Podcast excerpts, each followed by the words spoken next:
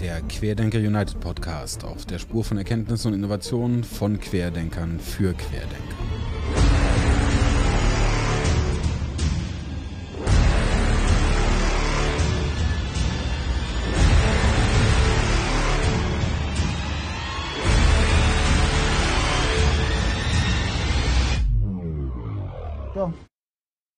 Ich fand, an? äh, vielleicht das erste, weil das, das ganz interessant äh, ist, was du gesagt hast und weil ich das genauso sehe und ich glaube, das sehen nicht viele so, wo du gesagt hast, Schamanen sind die ersten Wissenschaftler. Ähm, ich habe äh, über den, den, meine Beschäftigung mit dem Buddhismus bin ich irgendwann auf den äh, Mathieu Ricard äh, gestoßen, ähm, der, ähm, der Wissenschaftler äh, war oder auch immer noch ist, ähm, mit Ausbildung am, glaube ich, Institut Louis Pasteur, wo er auch seine Promotion gemacht hat.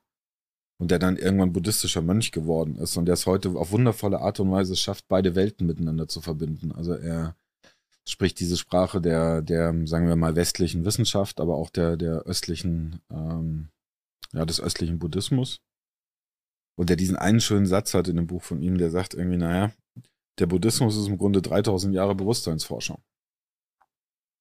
Ich glaube, es sind nicht 3000, äh, aber äh, blickt zurück auf eine Tradition, ähm, die sehr lange ist. Und dann habe ich angefangen zu überlegen und dann habe ich sehr genau beobachtet, auch was Professor Singer und ähnliche machen, die dann über, über Experimente ähm, eigentlich immer mehr zu dem Schluss kommen, dass das, was der Buddhismus ausdrückt, in der Tat sehr gut trifft, was wir auch in Experimenten ermitteln können.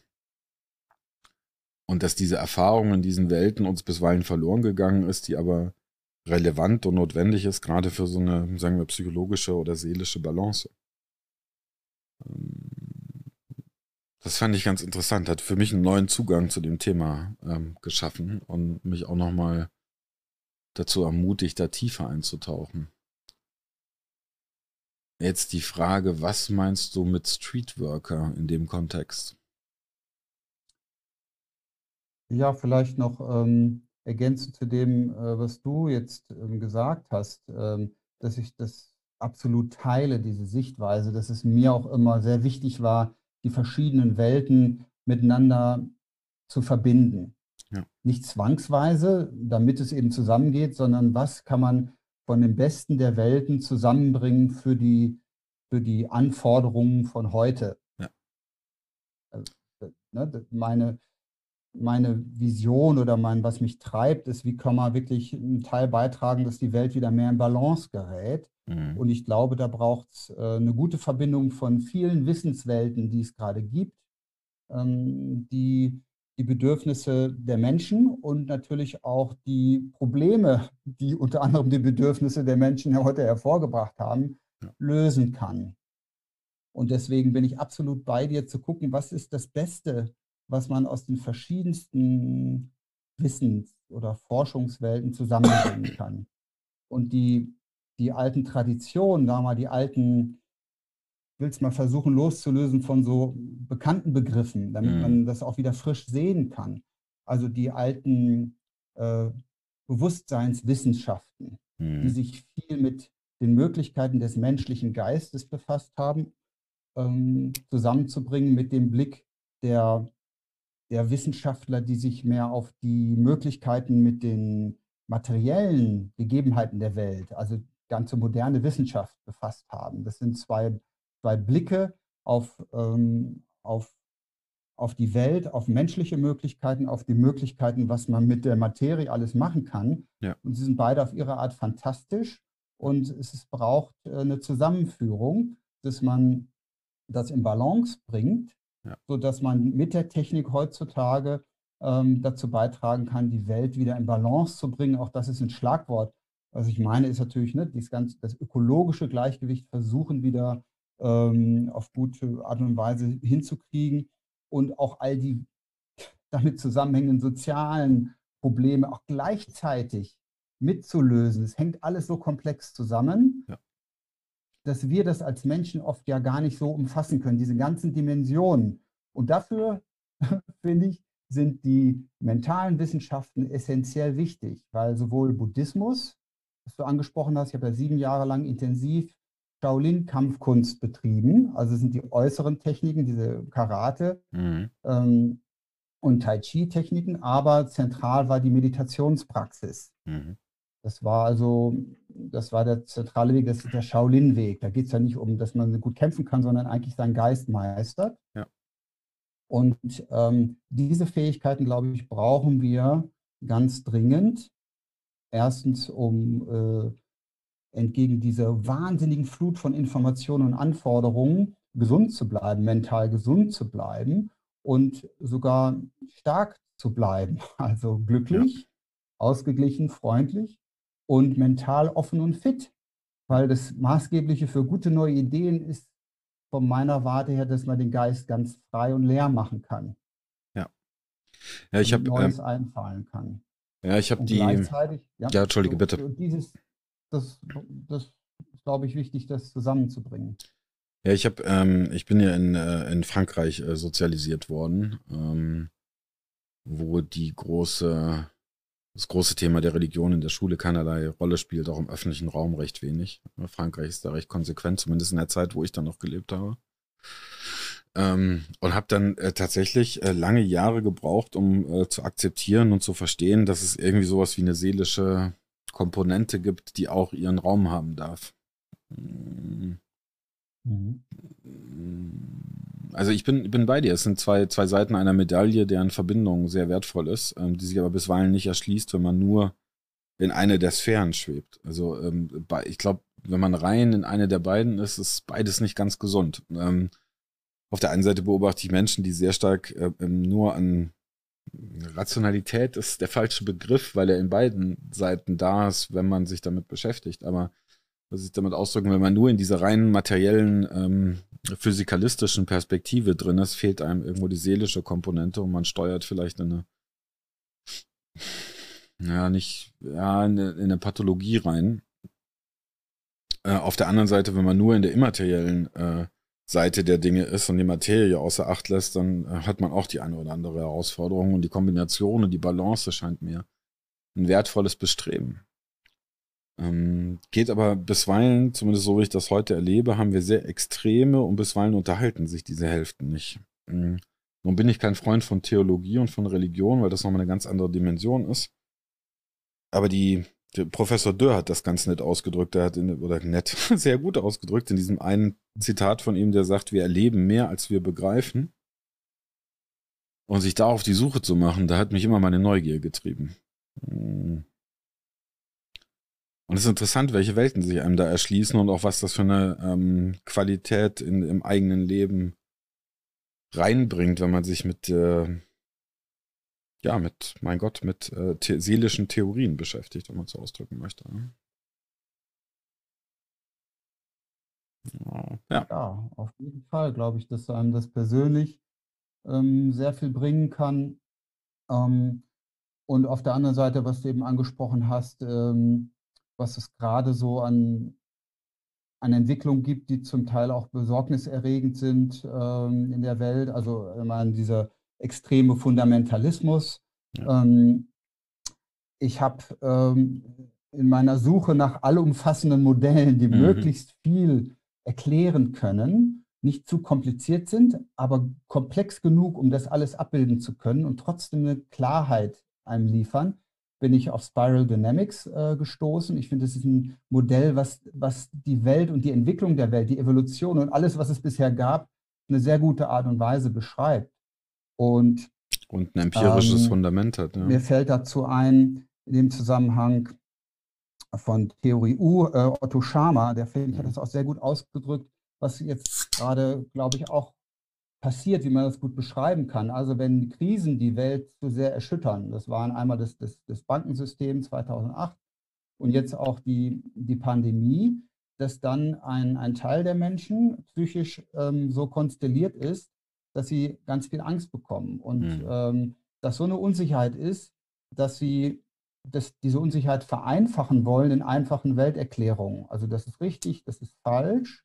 Und dann gibt es schnell, das sind die Bösen, die müssen wir bekämpfen, die sind an allem schuld und das sind die Guten.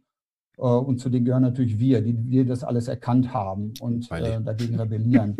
Und das sind wie so ja, Phänomene, die auftreten in solchen Krisenzeiten. Und das ist für mich eine schlüssige Erklärung für ja. diese Verschwörung, dieses An, äh, dieses äh, Aufkommen der Verschwörungstheorien in so abstrusen, in so abstrusen Dimensionen, dass ich mal ja. geht, das, das, das ist doch so filmreif, äh, das kann man doch nicht ernst nehmen und es wirklich glauben, ja? ja. diesen Reptilienmenschen, die da rumkräuchen, die so abstrus, also so, hä?